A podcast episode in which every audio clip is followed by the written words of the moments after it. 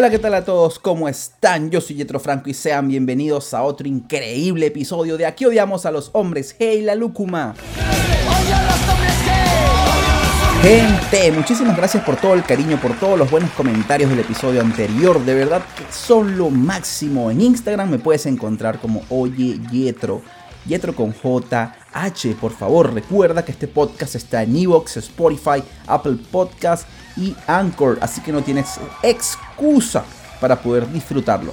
Pero bueno, ya, basta de tanta introducción, basta de charla. Amigos, hay una serie en Netflix bastante interesante, protagonizada por Anya Taylor, llamada Queen's Gambit o Gambito de Dama, que es el nombre de una jugada de apertura en el ajedrez. Es increíble juego. Obviamente la serie va sobre una joven chica que es una prodigio del ajedrez y que logra colarse en este mundo dominado por los hombres para llegar a ser la campeona del mundo.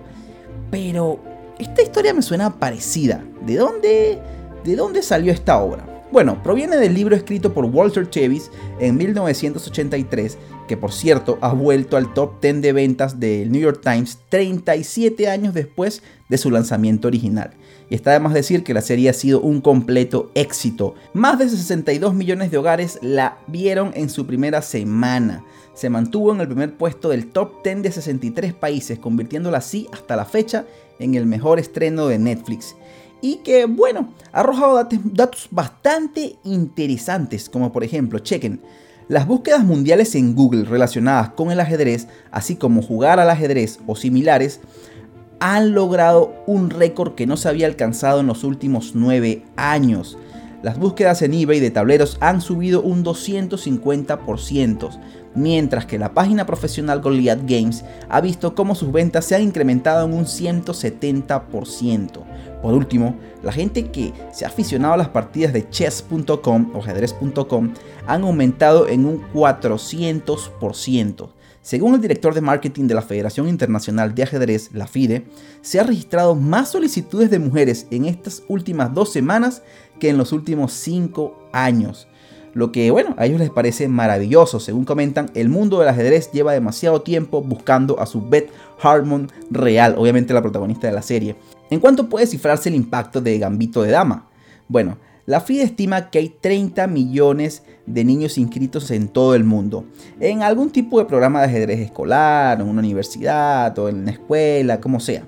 Estiman que ese número ha alcanzado unos 50 millones antes de llegar a diciembre. Alucinen esas cifras, 20 millones más de niños inscritos para jugar ajedrez. Un verdadero éxito para lo que se considera que es el mejor juego inventado en la historia de la humanidad. Pero luego de conocer el impacto de la serie y todo lo que generó, todos sabemos que es una ficción, no es de la vida real. Nunca una mujer ha logrado lo que Beth Harmon, eh, la protagonista de la serie, ha hecho en la, eh, obviamente en la serie. Y no estoy siendo machista ni mucho menos, simplemente son los números y la realidad. Pero ¿sabían ustedes que el personaje de Beth Harmon existe? ¿Sabían que fue inspirado en un suceso que le dio la vuelta al mundo? en un jugador prodigio que lo cambió todo? Ah, no sabían. Oh, lo sabía que ustedes no sabían. Pero su tío Yetro sí. Así que sobrinos, vengan y acompáñenme al DeLorean y vamos a descubrirlo. Let's do it.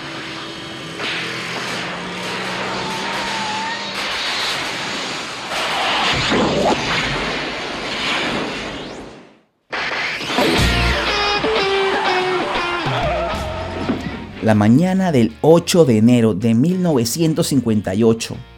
Una noticia llenaba todos los titulares en los principales medios de prensa norteamericanos.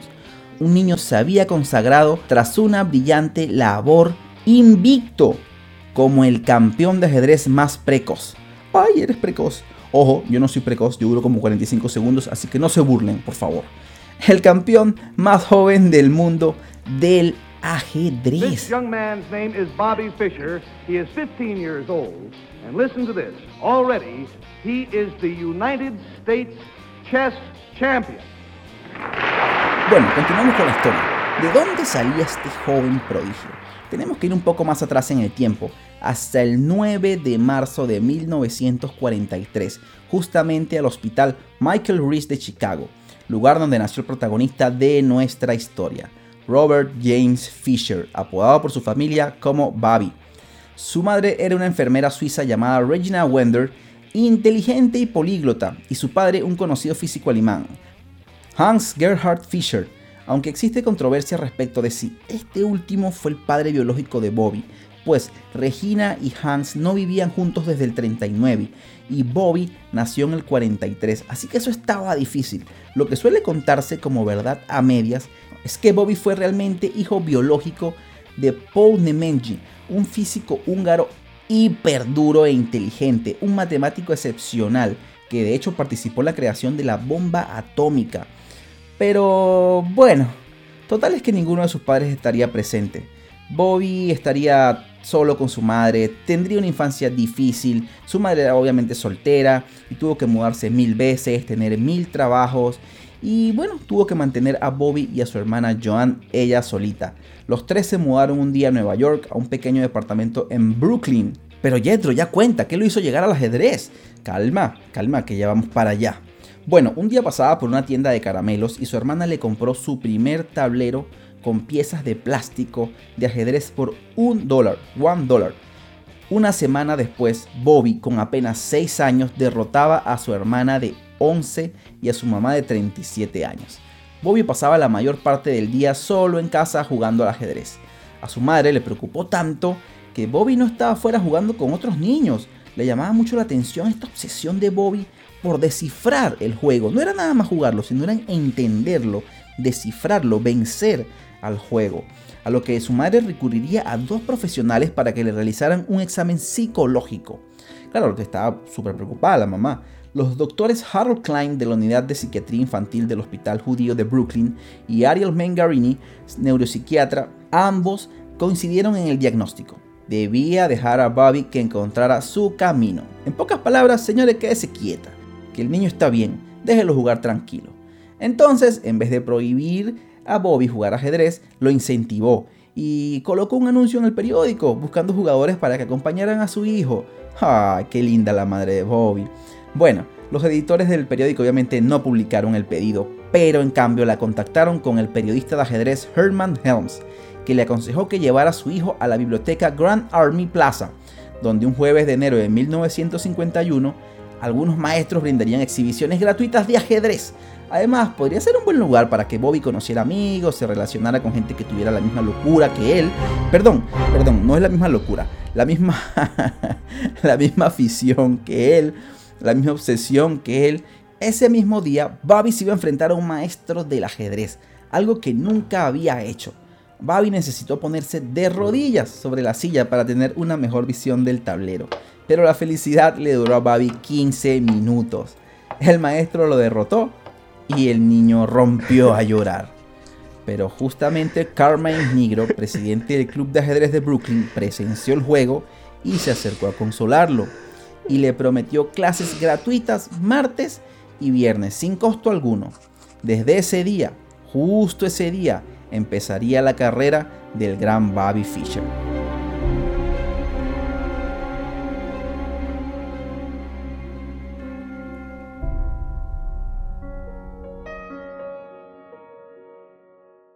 Con la ayuda de Carmine, Bobby iba a empezar a mejorar y en tan solo un año se iba a convertir en el mejor jugador del club, lo que le iba a ganar unas cuantas invitaciones a diferentes clubes de ajedrez por todo New York. Había mucho talento en Bobby, pero necesitaba pulirse, todavía era tosco y torpe con sus jugadas. Pero el niño estaba en buenas manos, ya que su mamá estaba trabajando, su hermana estudiando y no se veían casi, por lo que Carmine, su tutor, se iba a encargar de ser una figura paterna, cubriendo la alimentación de Bobby, ayudando a su madre, llevando a Bobby a torneos, a las plazas, donde se ponían a jugar con vagabundos, hasta con corredores de bolsa. Todo el que se quisiera enfrentar a Bobby se iba a enfrentar a él en donde fuera. De hecho, entre partidas Carmine le compraba a Bobby helados, papas fritas, hot dogs. De verdad que Carmine fue lo mejor que le pudo pasar a Bobby. Incluso ya en esos días Bobby llegó a superar a su mentor, a Carmine pero le seguía haciendo caso. Ya con 11 años, Bobby se convertiría en el campeón junior de los Estados Unidos más joven de la historia. Empezaba a llegar el éxito, se empezaba a ver los frutos, pero no todo es felicidad. Carmine, su tutor, casi su padre, tendría que mudarse a Florida por trabajo. Y Bobby quedaría devastado. Lo recordaría toda su vida como su gran maestro.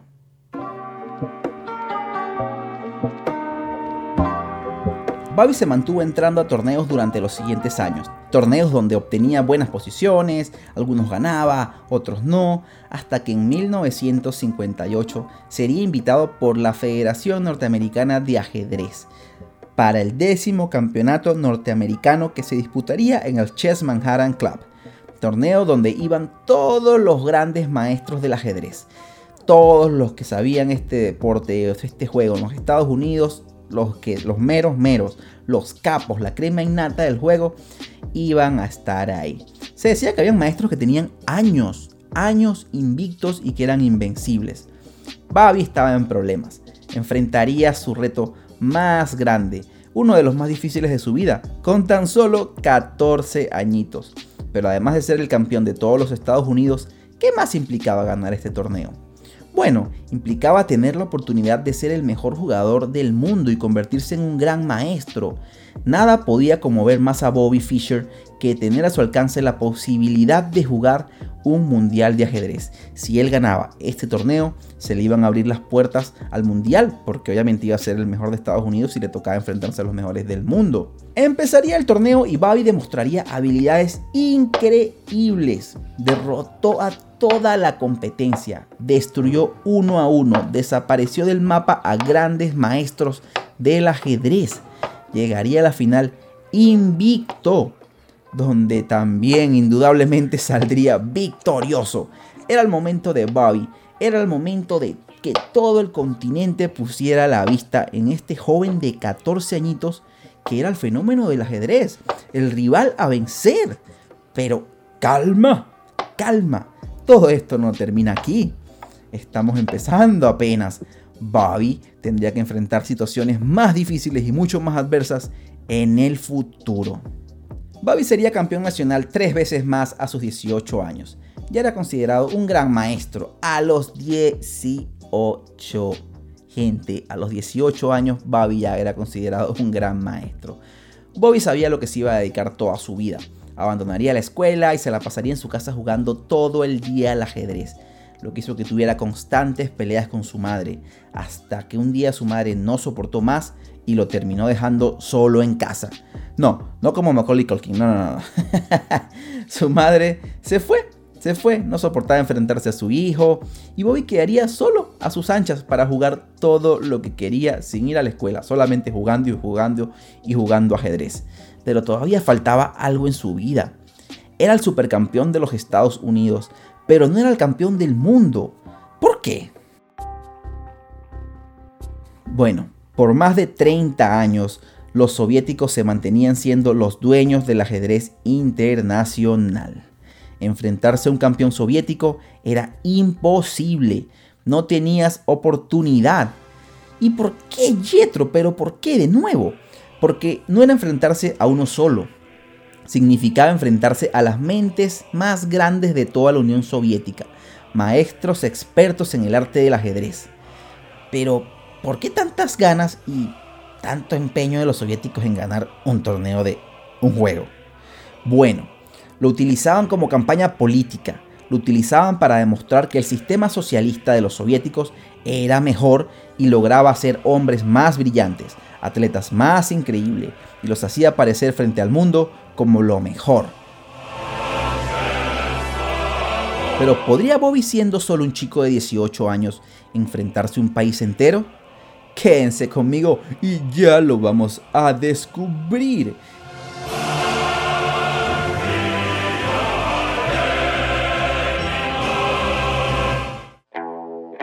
Llegaban los famosos años 60 y los Beatles sonaban en todas las emisoras del mundo y el joven Fisher se preparaba para ser el campeón mundial, enfrentar, ponerle el pecho, pelear contra la Unión Soviética le hacía demasiada ilusión a Bobby Fischer. El joven competiría en más de tres ocasiones contra los soviéticos y sus flamantes campeones. Pero adivinen qué, Bobby saldría derrotado en todas las ocasiones. Era imposible que Bobby pudiera ganar. Siempre quedaba en cuarto lugar, quinto lugar, sexto lugar. Bobby salía frustrado, furioso. Comentaba que los soviéticos estaban en su contra, que se confabulaban para hacerlo perder o que perdían partidas adrede para beneficiar a otros este, competidores de la misma Unión Soviética, para que ganaran posiciones. Bobby estaba destruido. De hecho, se retiraría frustrado de los torneos de ajedrez porque ya sentía que no le podía ganar a los soviéticos, sentía que ellos tenían todo el dominio. Para él todo había terminado. Bobby iba a desaparecer del mundo. De vez en cuando iba a publicar un libro con jugadas nuevas, pero nada se sabía de él, ni de dónde venía, ni dónde vivía, ni qué estaba haciendo. Nada, nada. Bobby Fischer había desaparecido del mapa. Mientras tanto, en la Unión Soviética, en 1969, Boris Spassky, el gran maestro ruso del ajedrez, se coronaría campeón por tres años consecutivos. 6-9, 70 y 7-1, hasta que llegaría el Campeonato Mundial de 1972. Estados Unidos preparaba a sus jugadores para competir y sonaría el teléfono en la Federación de Ajedrez Norteamericana. Del otro lado aparecía Bobby Fischer y diría estas palabras. Quiero aplastar a los competir este año para derrotar a su campeón reinante. Bluff y trancó. Sí, Bobby estaba de vuelta, pero tenía años sin jugar. Era imposible que compitiera. Porque recuerden que para estos torneos tienes que estar compitiendo durante varios años, durante todo el año, este, acumulando puntos, tienes que ganarte obviamente la, el, el, chance de poder competir allí. Y Bobby estaba retirado, Bobby no había competido en absolutamente nada. La única manera es que uno de sus compañeros de equipo cediera su lugar. Y eso fue lo que pasó.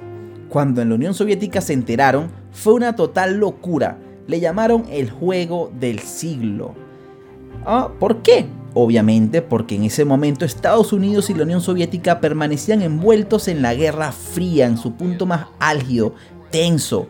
Además, 1972 fue un año bastante difícil para los norteamericanos. Obviamente estaba el problema de la guerra de Vietnam, estaba el problema del espionaje y toda la guerra fría con los soviéticos. Así que no era nada fácil. Por un instante, por un pequeño instante, los Estados Unidos podían respirar y concentrarse en otra cosa. Era una guerra del este contra el oeste, socialismo contra capitalismo. De hecho, el líder socialista Vladimir Lenin llegó a expresar, el ajedrez es la alta expresión de la mente socialista. ¡Puf! Tremenda responsabilidad se lanzó Bobby a sus espaldas. Vencer a los mejores maestros del ajedrez del mundo que obviamente eran los soviéticos, para demostrar que América era superior y que ellos tenían la razón. Vaya, vaya, vaya. Qué gran problemita, ¿no? Bueno. Pero Bobby tenía ciertas peticiones que quería que se cumplieran, como por ejemplo una suite donde pudiera él descansar, un chef las 24 horas del día, alguien con quien jugar tenis o bowling. Además, el premio del torneo le parecía estúpido para el tamaño para, el, para lo grande que era vencer a esos jugadores. De hecho, ofrecían 6 mil dólares y para Bobby no eran nada. Obviamente se metería un negociante, un empresario británico y pondría 100 mil dólares de premio como mínimo. Además, los tableros y las piezas deberían tener una medida exacta, la iluminación, un balance perfecto, Babi no quería cámaras de TV y para usted contar el montón de exigencias que le colocó a la Federación Mundial de Ajedrez, que por cierto, viendo lo espectacular y lo popular que era este juego, las cumplieron todas, una a una.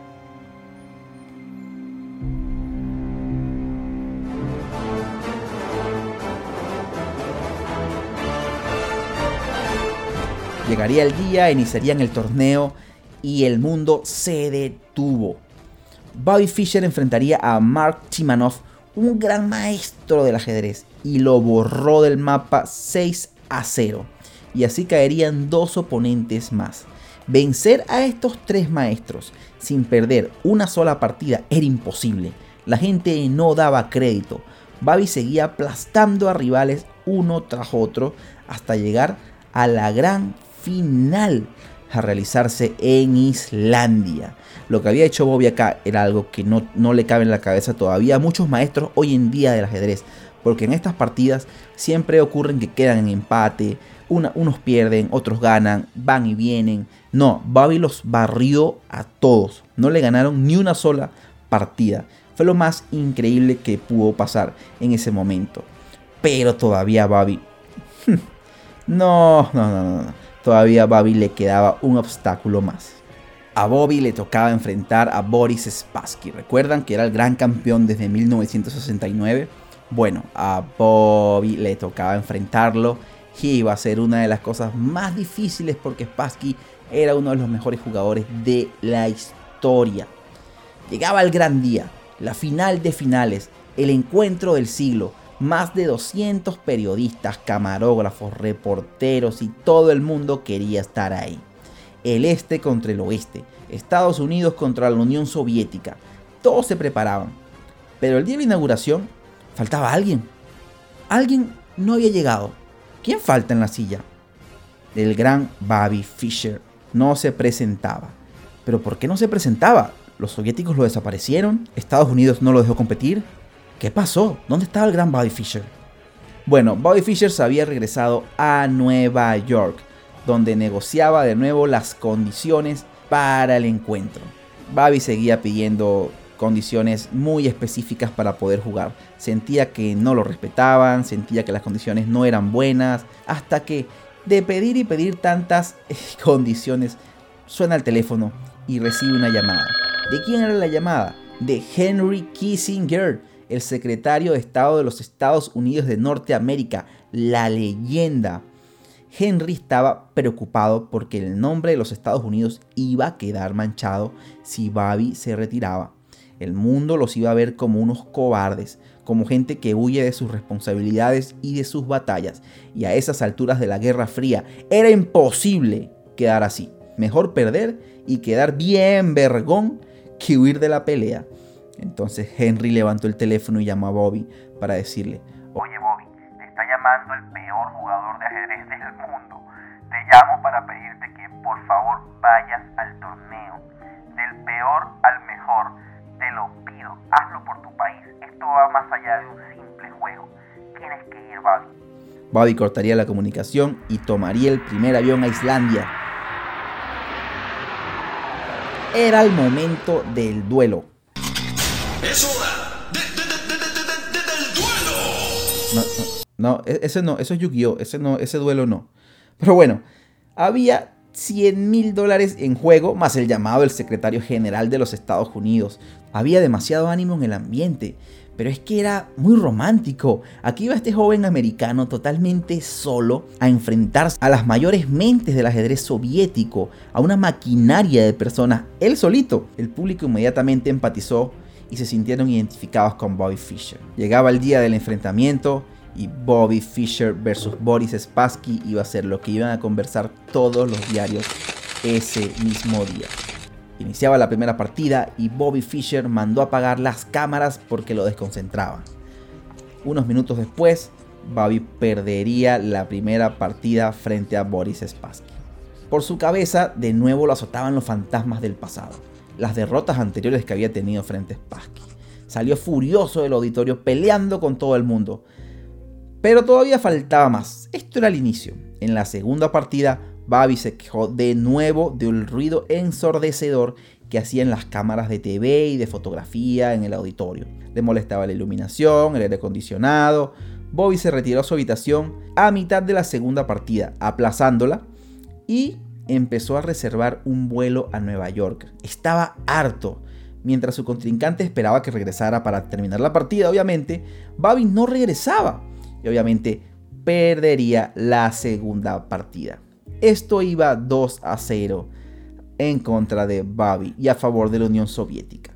Cuando de nuevo Henry Kissinger, el secretario de Estado de los Estados Unidos, lo animó a seguir, le dio las fuerzas y el apoyo necesario. Bobby, por favor, regresa. O sea, tienes, tú, tú puedes ganarle, tienes que ganarle. Bobby iba a regresar, pero no quería público. A los jugadores los encerrarían en una pequeña habitación a jugar la tercera partida. Sin cámaras, sin público. Y adivinen qué pasó. ¡Bola! Fischer al fin iba a ganar la tercera partida. Se encenderían las alarmas en la Unión Soviética. Todo el equipo de ajedrez soviético se concentraba en derrotar a Fischer. Veían sus jugadas, lo analizaban, estudiaban todos sus partidos. Era obvio que se enfrentaban dos maneras muy distintas de entender al mundo, pero ambas tenían algo en común. Ambas aspiraban a la supremacía. Por unos meses, la Guerra Fría se trasladó a un tablero de ajedrez. La cuarta partida de Bobby contra Boris estaría totalmente reñida y se fue a tablas. Entonces iban dos a favor de Boris, una a favor de Bobby y un empate. Pero algo pasó en la cuarta partida en ese empate. De esa partida en adelante, Fischer se encargaría de poner contra las cuerdas al soviético, jugando a su más alto nivel. Era una, máquina impresionante. Y luego de 21 partidas durante varios meses, Babi se encontraba en su habitación de hotel y recibió una llamada. Era Spassky y su equipo retirándose por completo y dándole la victoria así con un resultado de 7 victorias, 3 derrotas y 11 tablas. Bobby Fischer se convirtió en el único campeón norteamericano mundial de ajedrez. Bobby había cumplido el sueño de su infancia, ser el campeón del mundo. Fischer llegaría a los Estados Unidos en el 72 como todo un héroe. Hasta el presidente de los Estados Unidos le dedicó unas palabras, lo premiaron. De verdad que que la fuerza y la valentía de Bobby para enfrentar situaciones adversas contra todo pronóstico fue increíble. El niño de Nueva York, que alguna vez su hermanita le regaló un tablero de ajedrez de un dólar, se convirtió en el mejor del mundo. ¡Wow! ¡Qué viaje! Esa competencia sería lo máximo para Bobby Fischer, quien luego de tres años no quiso defender el título. Resultó incomprensible para todo el mundo que el momento cúspide, culminante de la carrera de Bobby Fischer al conquistar el campeonato mundial significase también su abrupto y completo fin, pues nunca más quiso volver a jugar una sola partida de competición oficial, a pesar de tener solamente 29 años. La única explicación para esta actitud es un temor insuperable a ser derrotado lo cual se suma a los diversos indicios de obsesión y desequilibrio mental. Se comenta que Bobby Fischer tenía Asperger, que es como una especie de, autismo que mayormente afecta a los adultos y hace que las personas se concentren en una sola actividad, como por ejemplo el ajedrez, las matemáticas, la física, la música, etc. La carrera de Bobby estaba terminada. Fue campeón hasta 1975, donde se retiró del deporte y más nunca se pudo ver en torneos oficiales. Luego tendría muchos problemas con el gobierno de los Estados Unidos y no terminaría realmente nada bien. El pobre Bobby estaba enfermo. Terminaría falleciendo en el año 2008, totalmente solo, en Islandia. Sí, ajá. Aquel lugar que lo vio convertirse en una jodida leyenda.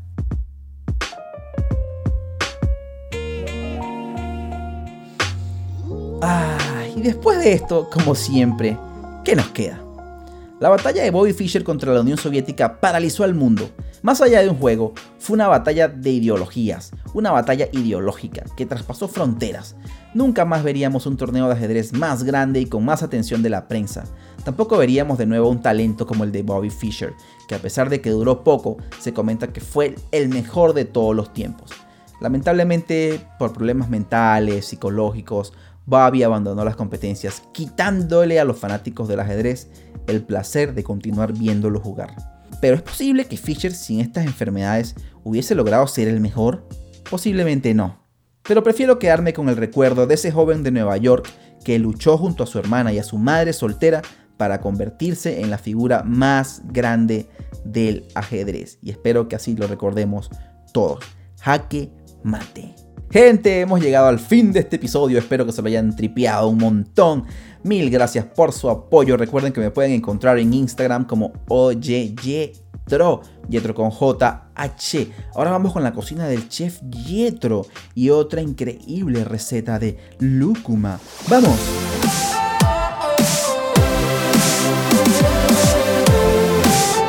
Bienvenidos a la cocina del chef Yetro. Hoy vamos a preparar bruselina de lúcuma.